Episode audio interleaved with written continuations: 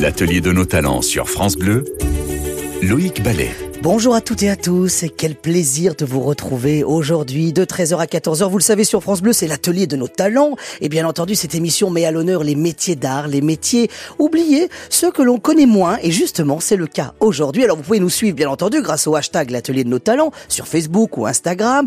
Alors si je vous dis qu'aujourd'hui les accessoires dont on va parler euh, nous donnent bonne mine, voire nous abritent, voire sont indispensables par temps de pluie, euh, on va parler s'il vous plaît de chapeaux, on va parler de gants, on va parler aussi de parapluie. Alors, Allez, un exemple. Saviez-vous que l'impératrice du Japon a un parapluie qui vient d'Aurillac, que Brigitte Macron a des gants qui viennent de Millau et que Grace Kelly portait un chapeau de Chazelle-sur-Lyon Eh bien, on vous dit tout ça dans l'émission de la de nos talents. Alors, c'est bientôt le week-end et ensemble, on va passer, vous le savez, les vacances à vous compter ces métiers d'art. Et aujourd'hui, on va parler de de métiers autour de la mode et de, on va dire, d'accessoires de mode. C'est comme ça qu'on les nomme. Avec nous, Isabelle Grange, styliste, modiste à l'atelier du musée du chapeau du côté de Chazelles-sur-Lyon. On est dans la Loire, mais on est pas loin du Rhône. On est dans ces monts du Lyonnais entre Loire et Rhône. Euh, Mathieu euh, Pigagnol est venu nous rejoindre. Il nous vient d'Aurillac où là-bas on fait des parapluies qui font le tour du monde. Cinquième génération de parapluitiers. On dit comme ça, Mathieu? C'est ça, c'est le nom du métier. Et alors, euh, à l'autre bout de la France, du côté de grâce aux moyens techniques de France Bleu Montpellier, France Bleu Héros, Olivier Fabre est avec nous, quatrième génération de fabricants de gants. Vous êtes donc gantier, Olivier Tout à fait, Loïc. Bonjour et merci pour l'invitation. Alors justement, Olivier, euh, vous, vous venez du côté de Millau et, et, et, rapidement, je voudrais que dans cette première partie, on explique pourquoi chacune de vos communes que vous représentez sont devenues des capitales. Euh, on, commence peut-être par Olivier Fabre. Comment Millau est devenue la capitale du, du gant finalement? Alors, Millau est, capitale du Gant, on va dire, depuis euh, la fin du 19e siècle. C'était une période plus industrielle, et, euh, mais c'est suivi d'un héritage, en fait. Euh, c'est une histoire, une histoire du territoire qui est liée, bien sûr, étroitement à l'agro-pastoralisme. On a sur nos plateaux tout autour de Millau, on va dire sur six départements, donc on va quand même assez large, hein, dans le haut, dans le sud, dans l'est, dans l'ouest. On a beaucoup d'élevage de, brebis. Et ces élevages de brebis, c'est mille ans d'histoire. Qui font du fromage, un roquefort merveilleux, on est d'accord. Exactement. Alors à l'origine, c'était plutôt la viande et la laine, et c'était vraiment pour nourrir et habiller. Et puis euh, assez rapidement, c'est passé sur le lait et sur le fromage pour conserver ce lait. Et, euh, et de là, il y a eu ce travail autour des laines, autour du cuir, et ça a amené par la finesse de la peau, euh, dès le XVIIe siècle, les premiers gantiers sur, euh, sur le pays de Millau et précisément le long du Tarn. Voilà. Ce qui veut dire qu'en fait, c'est d'abord euh, parce qu'il y avait la matière première euh, autour de vous à Millau. Je crois que c'est un petit peu la même histoire du côté du, du parapluie, du côté d'Aurillac, non, dans le Cantal. C'est la même époque, hein, on est sur le 19e siècle. Et alors, pour faire un parapluie, il faut trois composants. Du bois, des pièces métalliques et du tissu. Bon, pour des raisons historiques, on avait le, le les, les, pièces métalliques à Aurillac depuis le Moyen Âge. Le tissu, c'était le lien économique avec l'Espagne, puisqu'on est situé sur le chemin de Saint-Jacques-de-Compostelle. Et donc on avait trois composants, et l'élément déclencheur, ça a été de la météo. Il fait froid à Aurillac, c'est pas qu'une légende. Ah, il pleut plus qu'ailleurs. Moi, on m'avait toujours dit, on m'a toujours dit que c'était le Pays Basque où il pleuvait Alors, le effectivement, la station météo en France où on a le plus d'eau, c'est euh, Bayonne, c'est le Pays Basque, hein, c'est très net. Non, Aurillac, ça a été le froid parce que donc les bergers l'hiver n'avaient aucune activité puisque les bêtes étaient euh, rentrer dans les granges. Ah oui, donc on travaillait à façon, c'est voilà, ça? c'est ça, c'est ça. Ils fabriquaient leur, leur outil qui était le parapluie de berger, donc on faisait au 19e siècle, on fait toujours au 21e siècle, c'est le parapluie que j'ai sur le plateau ici. Oui, qui est un très très grand parapluie. Alors, pour, un parapluie qui ressemble par exemple pour euh, euh, celles et ceux qui font du golf, par exemple, c'est des très grands parapluies qu'on a. Euh, c'est presque un, petit parasol ce parapluie. Il est immense. Hein. Quel est le, le, diamètre à peu près de ce parapluie ah, Je crois qu'on est sur 1m40, mais je l'ai vendu effectivement à l'industrie du luxe pour faire des parasolettes. Donc ah effectivement, ça est utilisé pour les deux utilisations. Alors, de l'autre côté, il y a euh, notre amie qui nous vient de Chazelles-sur-Lyon, Isabelle Grange. Pourquoi le chapeau est devenu euh, euh, le produit phare et, pourquoi on fabriquait du chapeau à Chazelles-sur-Lyon dans ces monts du Lyonnais? Alors tout a commencé en fait au moment des croisades, puisqu'il y avait une commanderie de Saint-Jean de Jérusalem, qui sont devenus par la suite les chevaliers de Malte, qui ont rapporté le processus du feutre, donc à l'époque avec du poil de chameau, en plaçant le poil dans leurs bottes, sous leur selle, et ce qui aurait feutré grâce au frottement, la chaleur et l'humidité. Et bien sûr, un, manque de, de, chameaux à Chazelle est Oui, il n'y a pas, beaucoup de chameaux à Chazelle-sur-Lyon pour connaître un peu ce coin-là de la France. Donc euh, l'animal euh, qui a été euh, utilisé a bien sûr été le lapin. Ah. Donc, on a fait des chapeaux en feutre de poil de lapin. Et il y a plus de lapins qu'ailleurs dans les monts du Lyonnais? Alors, Pas particulièrement, par contre, il y en avait dans toutes les maisons, dans toutes les fermes, bien sûr, et, là aussi, ils étaient récupérés. Et là aussi, on travaillait parfois à façon, je crois même. L'atelier de nos talents Alors avec nous aujourd'hui, vous le savez, on parle d'accessoires de mode et pas n'importe lesquels. Ils nous font rêver. C'est vrai qu'un beau parapluie, ça fait rêver. Un très beau chapeau, ça vous rend élégant. Et des gants, je n'en parle pas. Alors avec nous, Isabelle Grange, styliste modiste de l'atelier du musée du chapeau, dont on parlera tout à l'heure. Mathieu, Mathieu Pigagnol, j'ai fait une compression de, de, votre nom et de votre prénom. Mathieu Pigagnol, du côté d'Aurillac, cinquième génération de fabricants de parapluies. Et puis Olivier Fabre, qui est avec nous en duplex du côté de France Bleu euh, Montpellier, euh, qui justement nous parle de, cette, de, cette, de ce savoir-faire de gantier du côté de Millau, puisque c'est une maison qui justement a, fait sa renommée grâce à ses gants. Alors justement, Olivier Fabre, euh, racontez-moi euh, euh, comment vos gants ont fait le tour du monde finalement? Comment de Millau ils se sont retrouvés sur sur les mains de Grace Kelly? Vous m'avez dit ça pendant le, le, titre de Laurent Voulzy.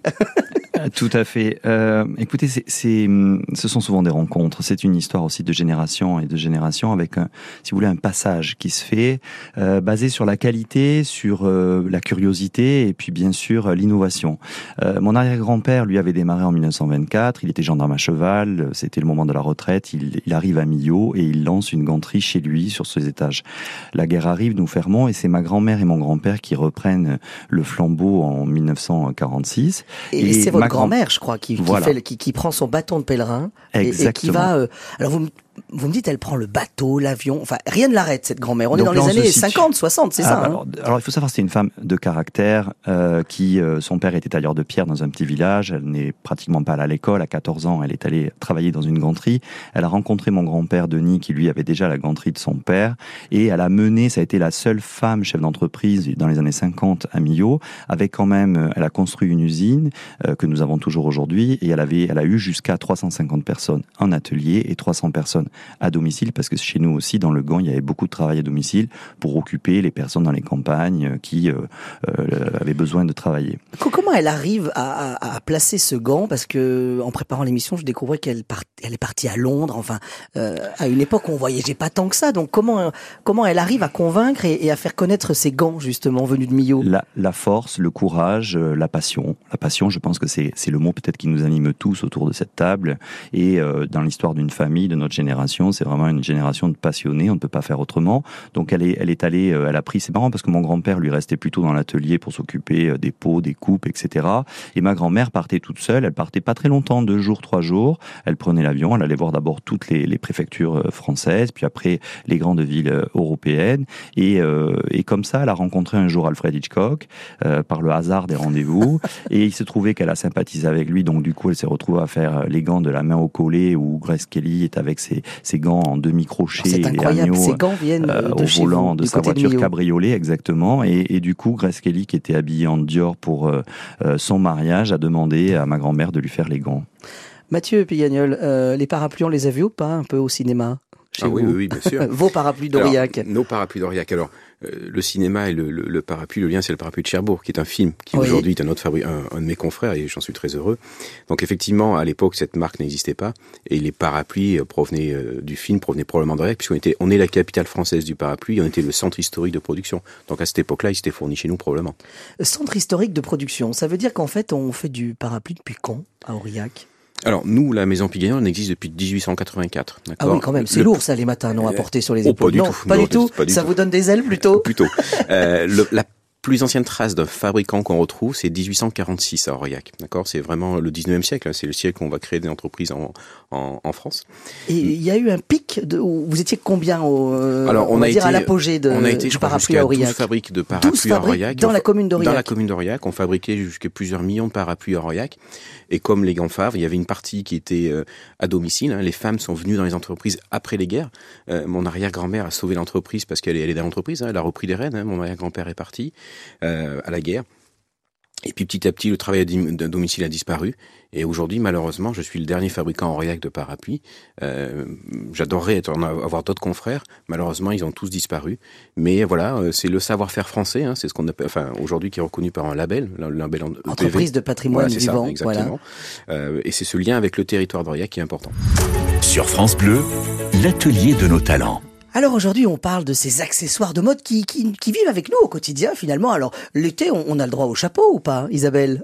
Bien sûr. Parce que moi, je pense souvent au chapeau quand il pleut ou quand il fait froid, le bonnet. Quoique, il y a un bonnet très célèbre euh, au musée du chapeau qu'on peut admirer. Tout à fait, le bonnet du fameux commandant Cousteau. Le bonnet, il est rouge. Il est, rouge. Hein il est rouge, absolument. Alors, juste pour revenir dans cette histoire de Chazelles-sur-Lyon et de ce, cette capitale du, du chapeau, euh, à la grande époque euh, du, de, de, de Chazelles-sur-Lyon et de cette économie du chapeau, euh, combien il y avait de, de chapeliers, de maisons euh, à Chazelles alors, les belles années se passent dans les années 30, et à cette époque, il y a 28 chapelleries des, plus grandes, des plus petites, et euh, la population étant de 5000 habitants à l'époque aussi, euh, eh bien, ça correspondait à la moitié des habitants qui travaillaient. C'est une vraie économie en fait. Hein. Absolument. Alors, ce qui veut dire que euh, il y a un moment où cette économie va décliner, euh, mais c'est le cas un peu pour euh, chacun de nos, nos, nos invités. C'est quoi? C'est les années 80 C'est après le premier choc pétrolier, on va dire, c'est ça? Alors en fait, bien avant. Bien avant? Dans ah, les oui, années 50, malheureusement, c'est vrai qu'on a de belles images dans la tête avec le New Look, avec toute cette période là très féminine avec beaucoup de chapeaux, de capelines ou de petits chapeaux. Euh, et à cette époque, qu'est-ce qui se passe? On met moins de chapeaux? Et en fait, on va commencer à porter moins de chapeaux parce que le chapeau euh, n'est plus à la mode. Ah. Et petit à petit, ce sont les coiffures qui vont prendre le relais.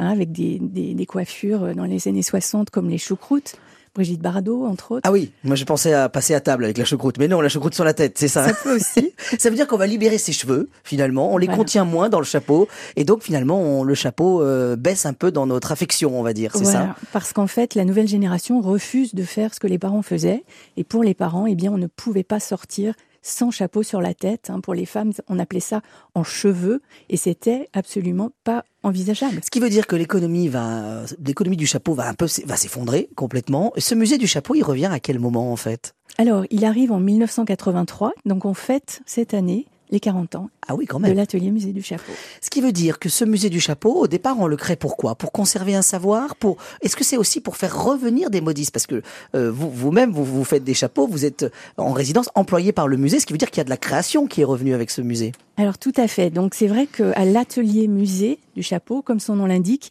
il y a plusieurs euh, fonctions. Donc d'abord de conservation. On a 4000 chapeaux dans les collections, on en expose 400 en permanence, qui tournent bien sûr. Et puis, euh, il y a également un centre de formation qui va être créé pour euh, faire perdurer ce savoir-faire avec les plus grands chapeliers modistes de France qui viennent enseigner le métier, donc à Chazelles-sur-Lyon, au sein même du musée. Ça, c'est fort, ça. Parce que c'est vrai que en fait, finalement, on, on, refait venir ces métiers euh, au berceau où, où ils sont peut-être euh, nés ou du moins ils se sont développés dans le, au XXe siècle. Juste, ça veut dire que qu'est-ce que ça fait à ces modistes de revenir sur aux racines de la capitale du chapeau?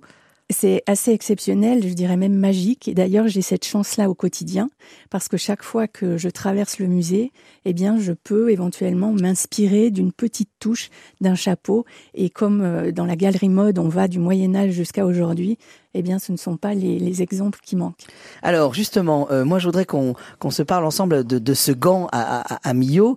Euh, à quel moment, finalement, l'activité du gant va un peu péricliter? C'est les années 80, 90 Dès les années 70.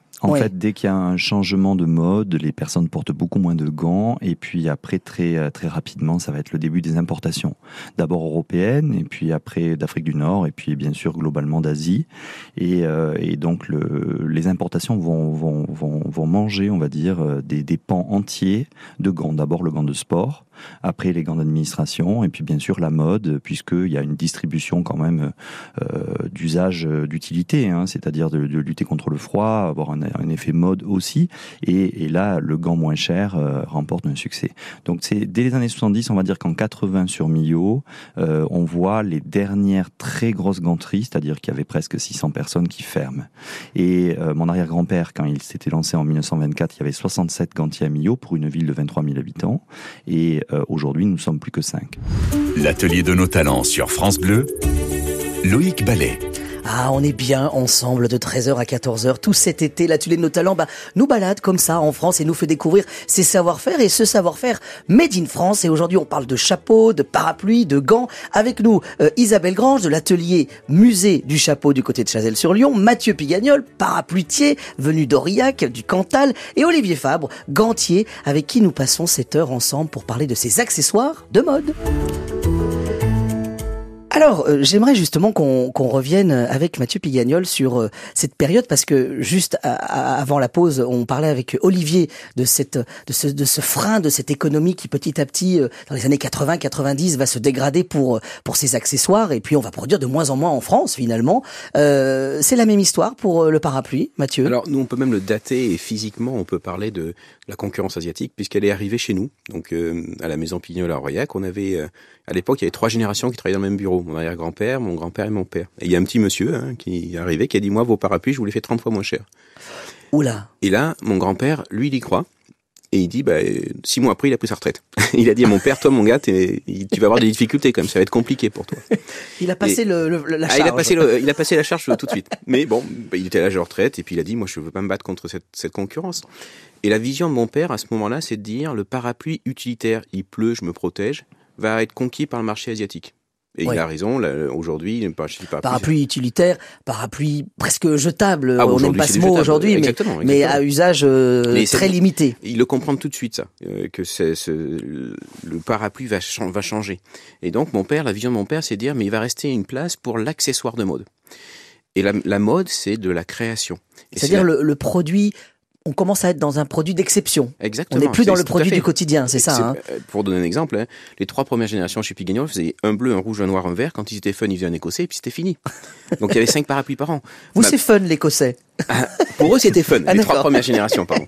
Aujourd'hui, euh, grâce au travail de ma mère, qui va développer avec un cabinet de style parisien, Nelly Rodi, le concept de collection. Ah oui, ça, vous aussi, les femmes ont de la place dans ces accessoires de mode, je me rends compte, parce que vous, c'est votre maman. Moi, c'est ma Qui va développer ça avec les ateliers de tendance, c'est ça, en fait? Exactement, c'est un cabinet de style qui vous donne en amont les tendances, donc deux ans à trois ans à l'avance, et elle va développer les dessins, les motifs, et faire du parapluie un accessoire de mode. Et c'est le travail de ma mère qui va sauver l'entreprise et aujourd'hui, mes parents ont pris leur retraite et j'ai deux stylistes en interne qui développent en exclusivité tous les dessins.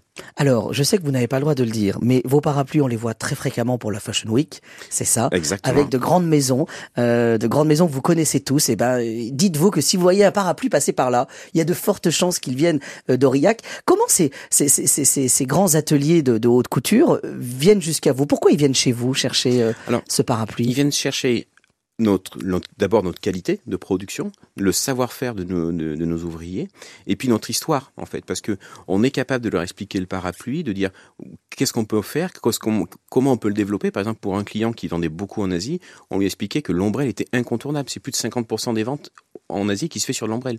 Donc on lui a dit il faut développer une ombrelle, et on lui a on, a travaillé ensemble sur un cahier des charges pour lui dire voilà une ombrelle pour le Japon ou pour la Chine, ça doit ressembler à ça quoi. Ce qui est assez fou, c'est qu'à chaque fois, je suppose qu'ils viennent avec aussi l'idée de chercher le mouton à cinq pattes quand même, non? On est d'accord? Ah, ils sont très créatifs, on va dire ça comme ça. Euh, ce sont des artistes. Euh, et on m'a déjà demandé de faire des parapluies percés. Bon, ah, juste, ah ben oui, J'ai juste rappelé quand même que la fonction première du parapluie était de se protéger de la Oui, mais dans la mode, on a le droit de tout faire. En dans la mode, tout est autorisé. Ce sont des très grands créatifs. L'atelier de nos talents sur France Bleu. Alors toujours en compagnie de nos gantiers, de nos parapluitiers, de nos chapeliers. Alors chapeliers ou modistes J'ai envie qu'on se pose cette question parce que je, ne sais jamais si je fais un impair en fait. Comment on dit Isabelle finalement la différence entre le chapelier et le modiste? Eh bien souvent les modistes sont les deux, mais effectivement il y a une différence de base. Un chapelier va en fait fabriquer un chapeau en le moulant sur une forme en bois à la manière des chapeliers des usines, des chapelleries, mais les usines. Et la modiste, ou le modiste, il y en a, euh, eh bien, va fabriquer un chapeau et ça peut être dans n'importe quelle matière, mais ça peut être de, de différentes façons aussi. C'est-à-dire que ça peut être moulé, euh, sculpté dans le sans moule, donc euh, à main levée, mais ça peut être aussi euh, créer un patron à la manière d'un tailleur par exemple. Ça veut dire que le, le modiste va être plus comme le styliste, on va dire finalement, c'est-à-dire qu'il va être plutôt dans les lignes et dans, la, dans, le, dans, la, dans le dessin, l'imagination du chapeau plutôt?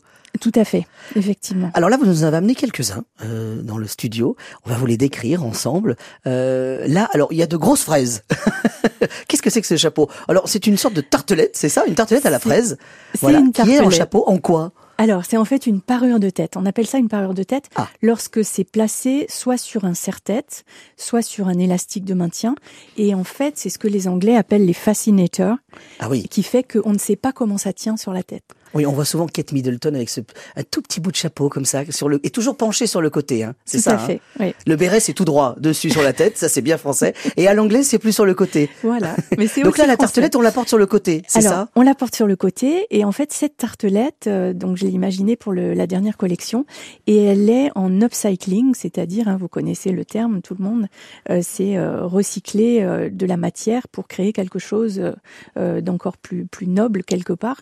Donc là, les, les petites fraises sont créées dans un rideau de théâtre un, eh ben rideau de velours rouge. Il faut imaginer le rideau de velours rouge qu'on voit dans les théâtres un peu classiques, mais c'est vraiment ça. Et là, il, a, il y a ce rouge éclatant avec ces petites touches de jaune qui nous rappellent les petites, les petits, je sais pas comment on dit, on dit peut-être pas pépins, les petites graines de, sur la fraise. Juste, ça veut dire que là, on parle d'upcycling, c'est-à-dire de, de, de, redonner une seconde vie à des matières premières. Est-ce que c'est pas une, aussi une façon de, de réancrer euh, cet accessoire qui est le chapeau dans sa, dans ses problèmes contemporains en fait d'aujourd'hui? Absolument. Ce que je trouve formidable dans ce métier, et je suis sûre que c'est exactement la même chose pour euh, pour les deux personnes qui sont ici aujourd'hui, eh bien c'est euh, c'est en fait d'avoir cette ambivalence.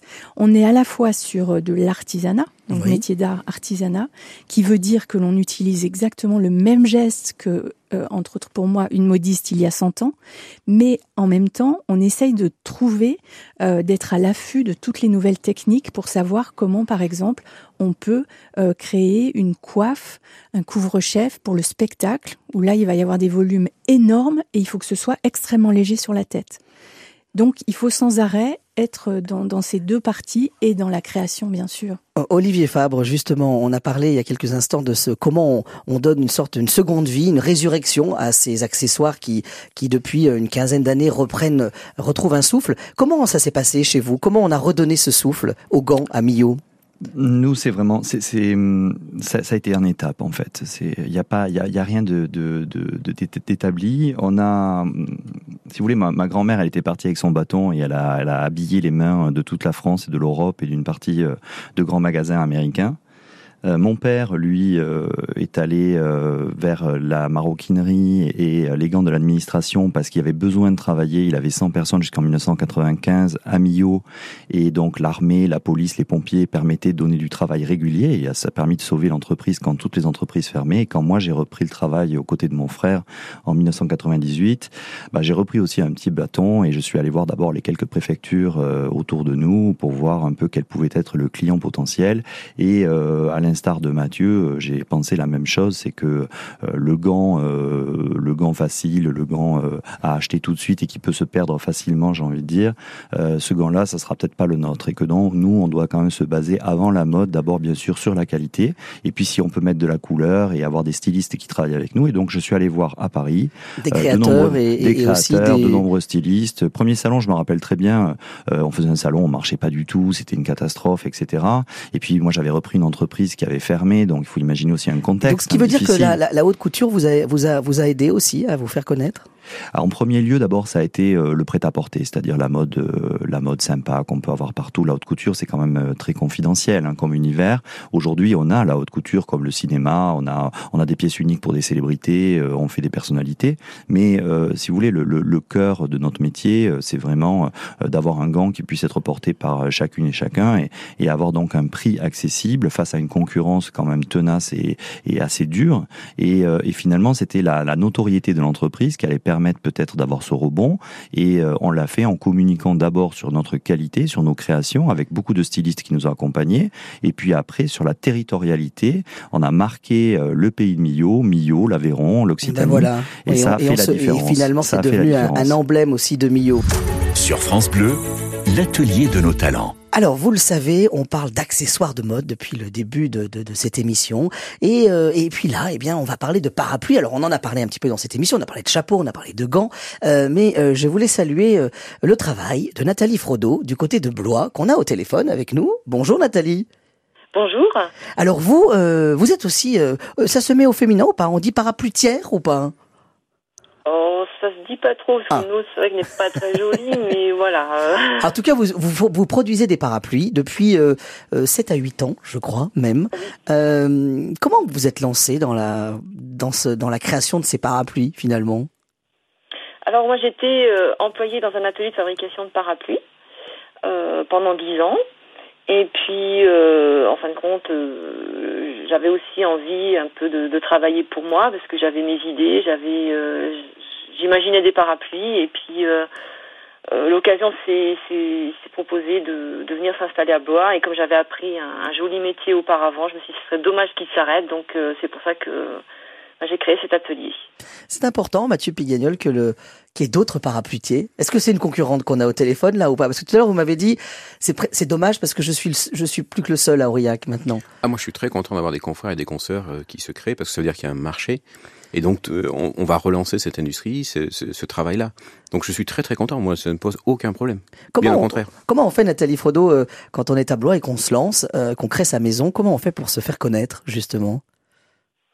Oh ben alors euh, bah, au départ on a on a mis euh, tout de suite en place notre notre dépliant avec euh, des photos. On a on a aussi euh, nos réseaux sociaux. Euh, c'est vrai que ça c'est important. C'est quand même euh, une page Facebook, un Insta. C'est de la communication qui est gratuite et facile et, et voilà. Donc c'est comme ça petit à petit. La mairie s'est tout de suite intéressée à nous, a commencé à à parler de nous, nous a demandé de leur faire une collection. Des pour la mairie et donc on a été un peu mis en avant sur euh, sur leur site, euh, sur le réseau aussi.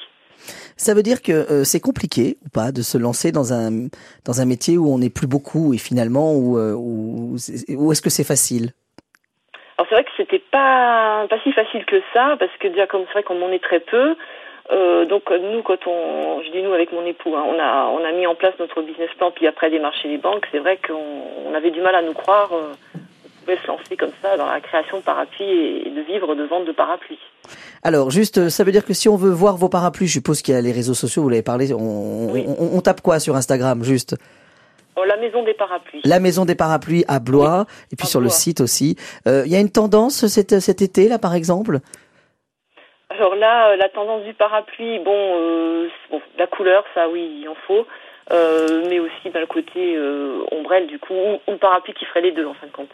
Parfait, très bien. Merci Nathalie d'être passée par l'atelier de nos talents pour nous conter cette euh, cette création et cette jeune maison, la maison des parapluies à Blois. Alors justement, Isabelle Grange, on parlait de, de mode et de tendance.